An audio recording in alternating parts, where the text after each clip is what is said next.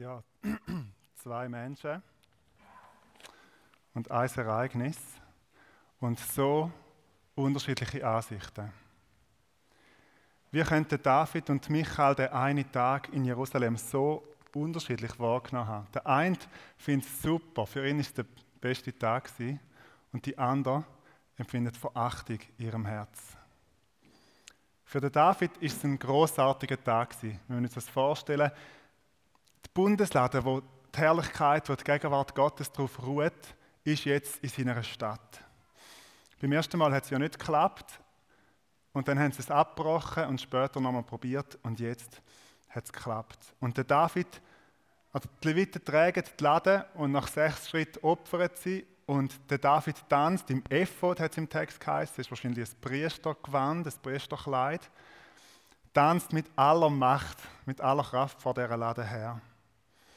Die Leute feiern, sie bekommen das gratis zur Nacht, Brot, Kuchen und Dattelkuchen und Rosinenkuchen und jetzt geht er fröhlich heim. Für ihn ist es der großartigste Tag, den man sich vorstellen kann. Und auf der anderen Seite, die Michael, die wartet schon im Haus. Für sie ist der schlimmste Tag. Für sie ist es zum Fremdschämen wie der König ohne Krone, ohne edle Kleider, ohne Schmuck, einfach tanzt mitten unter den normalen Leuten. Jetzt ist es mit 3000 Jahren Abstand, so, so alt ist die Geschichte etwa, mit 3000 Jahren Abstand ist es recht einfach, zum sozusagen Michael als die Böse zu identifizieren. Ist ja klar, sie hat es falsch gemacht. Aber wir müssen gar nicht so tun, als wären wir viel besser als die Michael. Es könnte ja auch passieren, dass du dich mal fremd schämst für den Lobpreis von jemand anderem. Stell dir vor, du bist mit deiner Frau oder deinem Mann oder mit deinem besten Freund, deiner besten Freundin unterwegs in Riechen. Und wir sind so auf der Höhe vom Dorfspielplatz, es ist ein schöner sonniger Tag und plötzlich fährt die Person, wo du damit unterwegs bist, an tanzen. So richtig wild. Und Halleluja rufen und singen. Man singen ist sowieso heikel im Moment, aber sie singt laut raus. Tanzt, so mit einer Vorstellung vom Dorfspielplatz Richtung Genji. Die Leute schauen schon. Eine Runde beim Migro, dann bei der BKB zurück zum Coop die Leute schauen aus dem Fenster, es bildet sich eine Menschentraube hinter dieser Person und du bist mit drin. Dann tanzt sie da bei Rot über die Straße, Verkreuzung. Das Erle stößt sie durch ab, tanzen der FG vorbei und irgendwo der lange Erle löst sich wieder so ein bisschen auf. Hey, was würde das mit dir machen? Wie würdest du dich fühlen? Würdest du dich fremdschämen? Kannst du dich in die Michael hineinversetzen? Für sie ist der Tanz aus dem Fenster raus beobachtet, eine furchtbare Erfahrung gewesen. Nicht schön. Und dann lässt sie ihren Frust, ihre Verachtung raus und das ist so beißend zynisch. Ich, ich lese euch das nochmal vor. Das ist so ihre Antwort oder was sie ihm David sagt. In meiner Übersetzung heißt es, wie würdevoll hat sich heute der König von Israel benommen, indem er sich heute vor den Augen der Mägde seiner Untertanen entblößt hat, wie es sonst nur gemeine Leute tun so ein Zynismus da drin. Wie würdevoll, wie wunderbar hast du es gemacht. Aber eigentlich finden sie es oberpeinlich. Sie finden den ganzen Tanz eine peinliche Show vor einem peinlichen Publikum mit einem oberpeinlichen Hauptdarsteller. Und der ist erst noch ihren Mann, der König David. Ihre Grundfrage an den Tag, an das Ereignis war, was denken die Leute? Vor den Augen der Mägde der Untertanen. Das ist ihr Fokus. Sie sieht die Horizontalrichtung und sie schämt sich dafür, dass das nicht gut aussieht. Haben Sie gemerkt, in ihrem Statement kommt Gott nicht vor. Sie redet von den Augen, von den Mägden, von den Untertanen. Und in dem ist sie tragischerweise ganz Tochter von ihrem Vater. Tochter von ihrem Vater Saul. Das war schon seine Grundfrage. Ihm ist es regelmäßig wichtiger, was die Menschen denken, wie was Gott denkt. Ich möchte das anhand von zwei Beispielen zeigen. 1. Samuel 13 sollte der, der Saul gegen die Philister kämpfen. Und der Samuel sagt, ich komme am siebten Tag um die und die Zeit. 1. Samuel 13. Und der, Sa der Samuel kommt genau zu dieser Zeit nicht. Und der Saul wird nervös, weil die Leute anfangen davonlaufen. Sie bekommen Angst, ist klar, es riesen Heer von den Philister, sie rennen davon. Und was macht der Saul? Er opfert selber. Und kurz darauf kommt der Samuel und fragt, was hast du getan? Vers 11. Saul antwortete, weil ich sah, dass das Kriegsvolk mich verließ und sich zerstreute und du zur bestimmten Zeit nicht kamst. Die Philister aber sich schon bei Michmas gesammelt haben, da dachte ich, jetzt werden die Philister gegen mich nach Gilgal herabziehen, ehe ich noch die Gunst des Herrn für mich gewonnen habe. Und dann ist er sozusagen mutig und hat geopfert. Also er redet zwar von der Gunst vom Herrn, es hat schon auf eine Art eine vertikale Komponente drin, aber der Auslöser war, das Volk verlässt mich, äh, es geht auseinander, ich muss etwas machen, ich muss zusammenheben und hat eine eigentlich vertikale Handlung, nämlich das Opfer, ein Lobpreis für etwas Horizontales missbraucht, nämlich zum Volk irgendwo beieinander zu behalten, aber mit absolutem Ungehorsam, eigentlich eine Show. Zwei Kapitel später, im 1. Samuel 13, soll er gegen die Amalekiter kämpfen. Die Amalekiter sind vielleicht die allerschlimmsten Finde von Israel. Und er soll an ganz Amalek, am ganzen Volk, inklusive dir, ähm, den Bann vollstrecken, nicht am Leben lassen. Und der Saul, zumindest im Kampf, merkt, dass sein Volk, seine Kriegsmänner, die mit ihm unterwegs sind, die schönen Tiere eigentlich gern würden am Leben behalten. Und er, er lässt er geht darauf ein und er kommt dann heim und der Samuel merkt, dass, da, dass es blökt und so, dass, dass so Tiere rum hat und fragt, was ist da los? Und dann sagte Saul, ich es machen. Und nachher Vers 21, 1 Samuel 15, aber das Kriegsvolk hat von der Beute Kleinvieh und Rinder genommen, das Beste von dem Banngut, um es dem Herrn, deinem Gott, in Gilgal zu opfern. Dann sagte Samuel, Gott hat kein Gefallen an Opfer, Gott hat Gefallen an Gehorsam. Und dann wird es ganz bizarr. Dann merkte Saul, dass er etwas falsch gemacht hat. Er betet um Vergebung und er sagt, aber jetzt komm und opfere trotzdem mit mir. Und der Samuel will nicht, er läuft davor, der Saul hebt ihn am Gewand, das Gewand verriest und der Samuel sagt, siehst, genau so ist es. Gott wird das Königtum aus deiner Hand rausreißen. Und dann sagt der Saul, ich lese das vor, das äh, Vers 30, ich habe gesündigt. Aber erweise mir doch jetzt vor den Ältesten meines Volkes und vor Israel die Ehre, mit mir umzukehren, damit ich den Herrn, deinen Gott, anbete. Das ist so traurig. Der Saul weiß, dass es eigentlich nicht ein Sieg war, sondern ein absoluter Verlust. Gott reißt ihm das Königtum aus der Hand. Aber zum vor den Ältesten vom Volk, vor den Israeliten, wie als ein Sieg ausgesehen lassen, wäre ja dumm, wenn der Samuel jetzt einfach davonläuft. Dann würden es alle merken. Und darum sagt er, darum komm mit, damit sie es sehen dass du bei mir bist und dass du zu mir stehst. Und der Samuel macht es sogar. Aber was für eine bizarre Szene von der Anbetung. Zeigt, welchen Stellenwert Gott im Leben von Saul hat und welchen Stellenwert die Menschen. Im Saul seine Motivation beim Opfer bei dieser Stelle war, was denken die Menschen. Und eine Generation später sitzt eine Frau am Fenster, schaut ab, wie ihren Mann tanzt und stellt sich die eine Frage: Was denken die Menschen? In dem ist sie ganz Tochter von ihrem Vater. Und es ist ein gutes Beispiel dafür, dass sich Sünde manchmal über Generationen hinweg multipliziert. Weil sie genau den gleichen Fehler begeht wie ihren Vater. Vor den Augen von der Mägd, von deinen Untertanen. Das ist der Fokus von der Michael. Und jetzt gibt es eine Antwort von David und die ist sehr bemerkenswert. Ich meine, der David ist König. Er muss sich das nicht gefallen lassen, dass jemand so mit ihm redet. Nicht mal seine eigene Frau. Aber was sagt er? Da erwiderte David der Michael vor dem Herrn, der mich vor deinem Vater und vor dessen ganzem Haus erwählt hat, um mich zum Fürsten über das Volk des Herrn, über Israel zu bestellen. Ja, vor dem Herrn will ich tanzen, auch wenn ich mich dadurch noch tiefer erniedrige als diesmal und will demütig von mir denken. Aber bei den Mägden, von denen du redest, bei ihnen werde ich an Ehre gewinnen.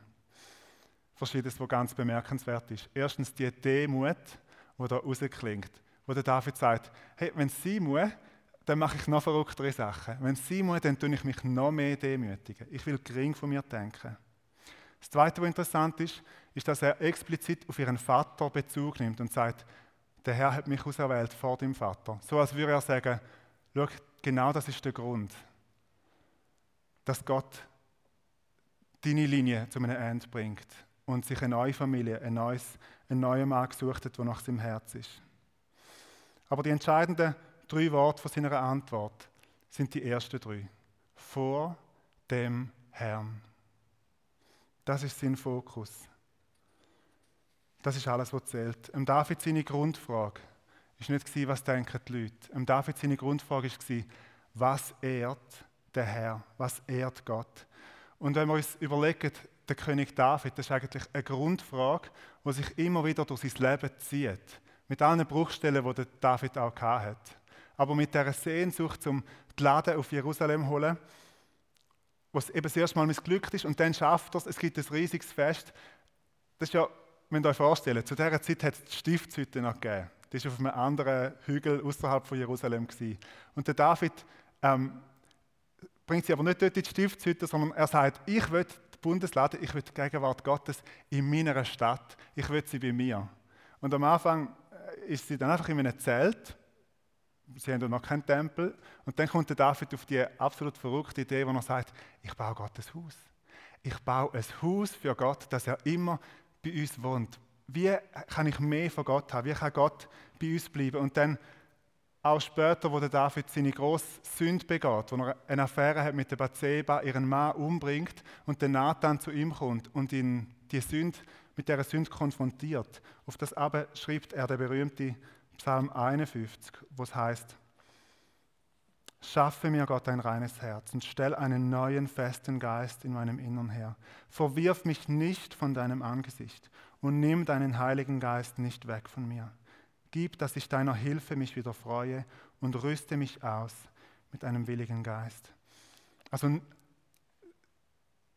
verstehen Sie, seine, seine Sehnsucht, nachdem das klar geworden ist, ist nicht gewesen, oh Herr, lass bitte nicht passieren, dass die Leute das sehen, dass ich das gemacht habe. Seine Sehnsucht war, geh nicht weg von mir. Verlass mich nicht. Nimm deinen Heiligen Geist nicht weg von mir. Das ist sein Fokus. Und alles andere ist für ihn nur zweitrangig. Was ist deine Grundfrage? Ich glaube, unsere Schweizer Grundfrage ist oft, nimmt niemand Anstoß? Das war nicht die Grundfrage von David, sonst hätte er nicht so getanzt. Er hat wahrscheinlich gewusst, dass es ein bisschen anstößig ist. Ist ja keine schlechte Frage, nimmt niemand Anstoß. Die hat auch ihren Platz, aber als Grundfrage ist sie sehr ungeeignet. Ich habe Morgen noch eine Predigt gelesen von Gary Keller und dort schreibt er, es gibt nur eines, das Ewigkeitswert hat und das ist nicht unser Höflichsein. Hat mir gefallen, das habe ich ja noch sagen. Gut, also jetzt sind wir schon dran, jetzt lupfen wir eigentlich die ganze äh, Davids und Michaels Geschichte lupfen wir jetzt so in unsere Gegenwart. Nehmen Sie mal da rein, mit in unseren Gottesdienst, mit in unsere Lobpreiskultur, in unsere Lobpreiszeiten und schauen mal, was passiert. Könnte auch ein bisschen weh machen. Weil David oder Michael, du musst dich entscheiden. Du musst dich entscheiden. Was ist deine Grundfrage beim Lobpreis? Ist deine Grundblickrichtung horizontal, was denken die Menschen? Oder ist sie vertikal, was ehrt Gott? Wo sitzt du während dem Lobpreis wie ein Michael am Fenster? Beobachtend, bewertend und schaust, was andere machen. Wie wichtig ist es eigentlich, dass der Lobpreis deinen Vorstellungen entspricht? Und was macht es mit dir, wenn dein Sitznachbar vielleicht ein bisschen ausgeflippt tanzt oder steht oder die Hände hebt oder knündelt oder auf dem Boden liegt, auf seinem Angesicht? Was macht das mit dir? Wenn das deine bestimmenden Fragen sind, dann ist deine Blickrichtung vielleicht mehr horizontal und dann bist du vielleicht mehr in einer Michael-Haltung. Und ich kenne die Michael-Haltung selber sehr gut. Ich habe mich auch schon genervt, wo eine Sängerin, nicht da, sondern am anderen Ort, ihre Hände aufgehebt hat während dem Vorsingen und noch gelächelt hat. Und ich habe gedacht, wow, wie, wie heuchlerisch. Bis ich gemerkt habe, es ist eigentlich eine Projektion von meinem eigenen kalten Herz. ich mache selber Musik. Ähm, und wenn ich mit so einer Michael-Haltung in eine, in eine Lobpreiszeit hineingehe, ich habe gemerkt, ich komme nur enttäuscht daraus raus. Weil es gibt wie zwei, ihr kennt das, gell, ihr nickt, es gibt wie zwei Möglichkeiten. Entweder ist äh, die Pianistin besser als ich, dann nervt es mich und ich bin neidisch und ich denke, ich wünsche mir, sie hätte es nicht. Oder sie ist schlechter und ich denke mir, wieso bin ich nicht da vorne, wieso sieht mich niemand? Und ich habe mir das in der Vorbereitung überlegt, wie krank das, das eigentlich ist, sich zu wünschen, dass jemand anders von vorne Lobpreis macht, weniger gut kann. Ich meine, das bringt mich in eine direkte Opposition gegenüber Gott. Ich wünsche mir, dass Gott einen, gesalbten Arbeiter, eine gesalbte Arbeiterin weniger hat. Spinne ich eigentlich? Ich glaube, man merkt, wie, wie gefährlich so eine Michael-Haltung kann sein Oder ich nerv mich über den stolzen Typ, der noch in die oder vorne stehen und einfach das Gefühl hat, er zieht seine Show ab, damit alle ihn sehen und er muss sich einfach zeigen. Wenn du auch manchmal so denkst, kann diese Geschichte dich überführen. Weil in dieser Geschichte tanzt Demut auf der Straße. Und der Stolz sitzt am Fenster, ganz ruhig. Wir haben immer gedacht, es sei andersrum. Der Stolz tanzt und Demut sitzt. Aber manchmal ist es auch so, wie es in dieser Geschichte ist. Wo ist dein Fokus auf der horizontalen Ebene? Und ich will nicht so weit gehen und sagen, die horizontale Ebene spielt keine Rolle, jeder macht sein Ding vor Gott. Wir dürfen uns nicht mehr überlegen, wie wir den Lobpreis gefunden haben. Äh, wir dürfen keine ehrlichen Feedbacks mehr geben oder so. Ich bin sehr für ehrliche Feedbacks. Ich bin auch dafür, dass Lobpreis qualitativ gut ist und sich verbessert, dass er inhaltlich stimmig ist, dass er ähm, liturgisch durchdacht ist und irgendwie Sinn macht im Ganzen. Ich meine, der David auch. Also der David, der hat so Wert darauf gelegt, auf eine gute Lobpreiskultur. Der hat ja den Tempel nicht selber dürfen bauen, aber als Vorbereitung auf den Tempelbau hat er 288 Profisänger für im Tempel. 4000 Profimusiker. Meine, da, da kommt keine Gemeinde mit, mit der Professionalität von der Lobpreiskultur. Das ist ein anderes Level. Und also gern, Lobpreis darf schön tönen und tönt, ich meine, auch gerade heute tönt er ja wunderbar. Wenn wir qualitativ gute Worship machen, ja. Darf es den Leuten gefallen? Hoffentlich. Aber als Grundfrage ist es eine miserable Grundfrage. Wenn das uns ausmacht, wenn das die Frage ist, wenn das der Hauptfokus ist, dann wird Lobpreis zu einer ganz komischen Show. Dann sind wir wieder in einer Michael-Haltung.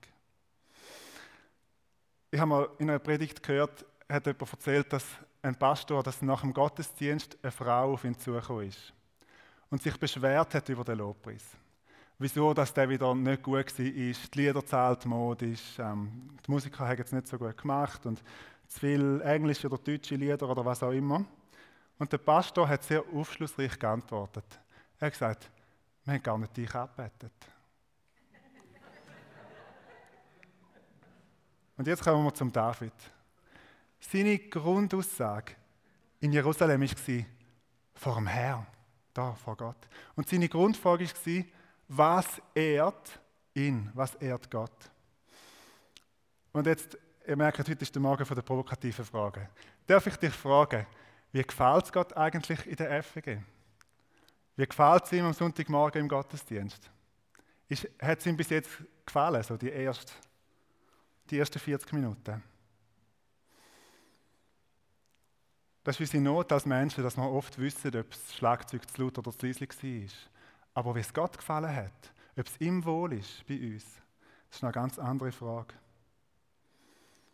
Aber ob es uns wohl war, dann vielleicht ein bisschen hart, aber ob es uns wohl war, alles, ist eigentlich zweitrangig. Ist eigentlich gar nicht das Zentrum. Manchmal ist es vielleicht sogar gut, dass es uns mal am einen oder anderen Ort ein bisschen unwohl ist. Vielleicht verändert sich dann auch etwas. Also, der Lobpreis sollte sich um die Frage drüllen, was ehrt Gott? Lobpreis, das ist unsere individuelle und unsere gemeinsame Antwort auf die Frage, was ehrt Gott? Wie können wir Gott ehren? Das hat im Gottesdienst in der Lobpreiszeit seine Mitte. Das nennen wir im Kern Lobpreis. Aber es ist nicht auf den Gottesdienst reduziert. Manchmal ist Lobpreis mit Gesang und manchmal in so verrückten Zeiten, wie wir gerade drin sind, ist Lobpreis auch ohne Gesang und es ist trotzdem Lobpreis. Manchmal ist es mit unserer Körperhaltung, indem wir stehen, indem wir die Hände heben, knündeln, auf unser Angesicht fallen, meinetwegen auch sitzen. Das können Formen sein von Lobpreis. Ausdruck von, wir ehren Gott. Ein Lobpreis ist nicht eine Sache, die in der Gemeinde aufhört, sondern Lobpreis geht auch heim. Lobpreis ist auch eine Frage von, wie erziehe ich meine Kinder, wie gehe ich mit meinem Ehemann, mit meiner Ehefrau um, mit meinen Nachbarn und so weiter. Und das heißt, wenn wir mal nicht dürfen singen, wenn wir jetzt gerade drin sind, dann ist das nicht das Ende vom Lobpreis. Weil die Form, die Form vom Singen ist eigentlich nicht das Entscheidende. Und darum gebe ich euch jetzt nach dem Text, wo wir gehört haben, von David und Michael und der David, der tanzt, ist die Predigt nicht sozusagen ein Tanzbefehl und jetzt machen wir ein Druck und jetzt müssen alle lernen tanzen oder so. Das ist es nicht. Weil das würde wieder heißen, wir schauen einfach eine Form ab von jemandem und machen die nach. Ich meine, die Predigt ist eine Einladung zum Tanzen, das schon. Also man darf tanzen nach dieser Predigt. Aber es ist nicht ein Befehl, so, ihr wisst, wie ich es meine. Und die Frage ist nicht, was ist die rechte Form jetzt und welche Form müssen wir jetzt machen, sondern die Frage ist, und die Frage würde ich euch wirklich ernsthaft mitgeben, was ehrt Gott? Und wie kannst du Gott ehren? So, und jetzt kommen wir zu dem Schlussvers. Und der ist, der ist ziemlich hart.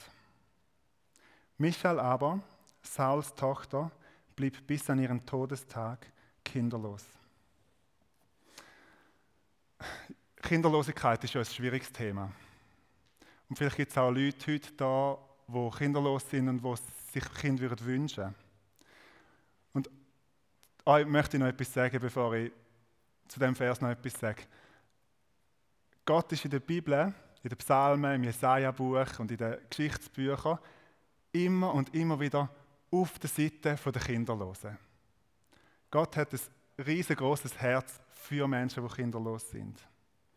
Und der Vers will nicht heißen, dass Gott, ähm, dass Kinderlosigkeit primär eine Strafe von Gott ist oder so etwas. Aber was heißt es denn in dem Kontext? Was heißt es, dass Michael, Tochter von Saul, bis an ihren Todestag kinderlos war? Merkt ihr, sie wird Tochter von Saul genannt. Da hat sich etwas von dem Fehlverhalten vom Saul, von dieser falschen Grundfrage, hat sich wie in eine neue Generation multipliziert. Ist wie, wenn du so willst, eine Fluchlinie, die sich da durch eine Generation durchzieht. Und Michael geht nicht sozusagen auf den Stelltod um, aber die Fluchlinie oder die Familienlinie wird da wird zu einem Ende geführt. Gott schränkt das ein. Er lässt Michael leben. Aber der Teil von ihr, Sal hat noch andere Töchter gehabt, aber der Teil von der Michael-Linie, der hört mit ihr auf.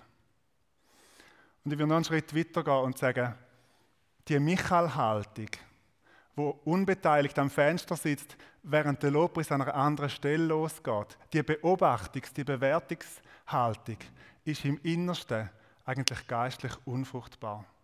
Die, die bringt nichts zum Leben, da wächst nichts Eigenes. Da wächst kein Lobpreis empor. Da sitzt man am Fenster und beobachtet und es entsteht nichts. Also David oder Michael, du musst dich entscheiden. Möchte gerne das Lobpreisteam schon mal auf die Bühne bitten und möchte euch sagen, wenn ich euch einfach noch mitgeben möchte, jetzt auch für die nächste Viertelstunde, 20 Minuten, wo wir in Lobpreis einsteigen. Das Erste, und ich habe mein Herz mit euch geteilt. Ich habe auch die Michael-Anteil. Das ist nicht, wir kennen das wahrscheinlich alle. Ich möchte euch einladen, bring die Michael-Anteil, wo du in dieser, was denken die Menschen, bewerten, beobachten, wo du in dieser Haltung bist, bring die Anteil vor Gott. Du kannst das allein machen. Du darfst gerne auch für das Gebet in Anspruch nehmen, beim Ministry-Team. Oder auch für andere Themen natürlich Gebet in Anspruch nehmen. Das ist das Erste. Bring das vor Gott. Leg es vor ihm an. Er, ich meine, er weiß es sowieso. Er, er hat es ja gemerkt. Aber bring es ihm trotzdem und bekenn es. Und leg es bei ihm an. Und dann die zweite, das Zweite. Getrau dich einmal mehr oder vielleicht zum ersten Mal Gott die Frage zu stellen, was ehrt eigentlich dich? Was wird dich jetzt ehren? Und ich warne dich, die Antwort könnte dich überraschen. Vielleicht sagt Gott, siehst du die Person zwei Reihen hinter dir, wo du schon seit drei Wochen nicht mit ihr redest. Mach den ersten Schritt von der Versöhnung auf sie zu. Vielleicht sagt Gott, du hast im Lobpreis immer geschaut, was die anderen machen. Und jetzt fokussiere dich mal auf mich. Und lass es Lobpreis sein. Vielleicht sagt Gott, versöhn dich mit deiner Ehefrau, mit dem Ehemann und lass es Lobpreis sein. Und vielleicht sagt Gott, vielleicht ruft er dich wie vom Michael-Fenster weg, vielleicht lädt er dich auch zum Tanzen ein und dann lass ihn Tanz oder lass es aufstehen oder was auch immer, lass es Lobpreis sein. Ich möchte gerne beten.